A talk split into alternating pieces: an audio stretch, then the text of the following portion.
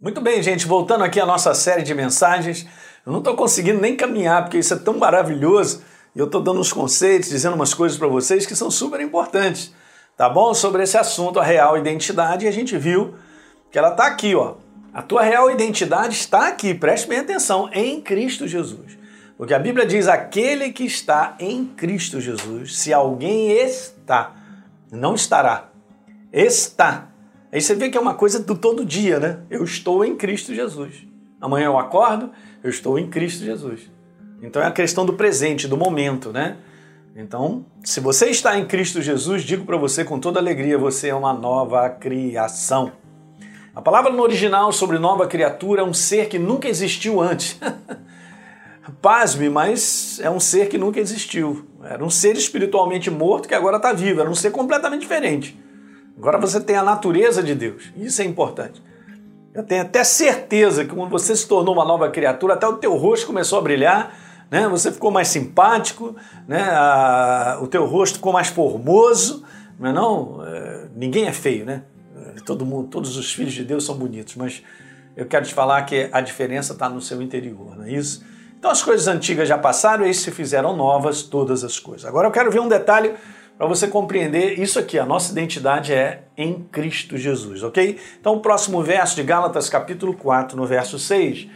E porque vocês são filhos, Deus declarou isso pela obra da cruz. Porque eu recebi e me tornei uma nova criatura, filho. Ele enviou ao nosso coração o Espírito do seu Filho que clama: Pai, Pai. Ninguém clama Pai se não tiver a natureza do Pai. Tá certo? É por isso que tem esse entendimento de família e a natureza do DNA transferido e legitimamente é minha filha, é o meu filho. Né? Eu tenho dois filhos, eu tenho uma filha. Então, legal. Olha só que interessante. Pai. Ok? Você pode clamar, Pai. Então, Deus Criador, Ele é teu Pai. Muito bom.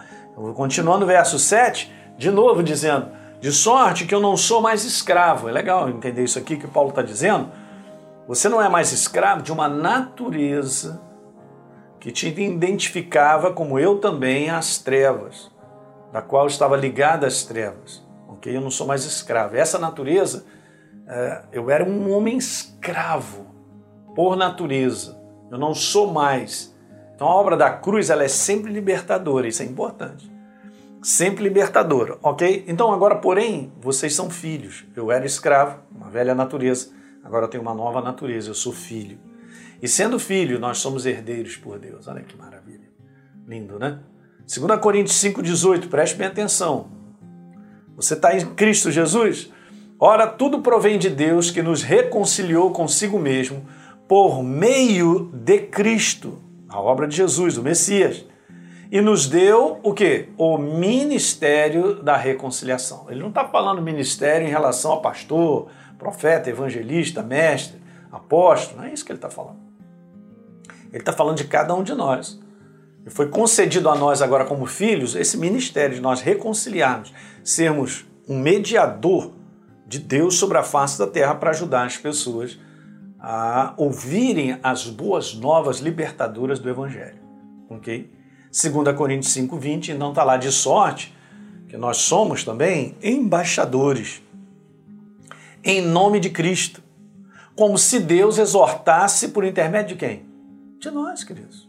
Okay? Então nós somos representantes de Deus. E estudando um pouquinho esses assuntos, de maneira assim bem clara, isso está nas cartas, né?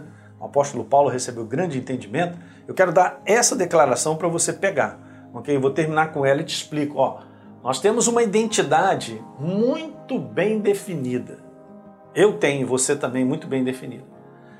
A identidade de nós estarmos nele, em Cristo Jesus, uma nova criatura.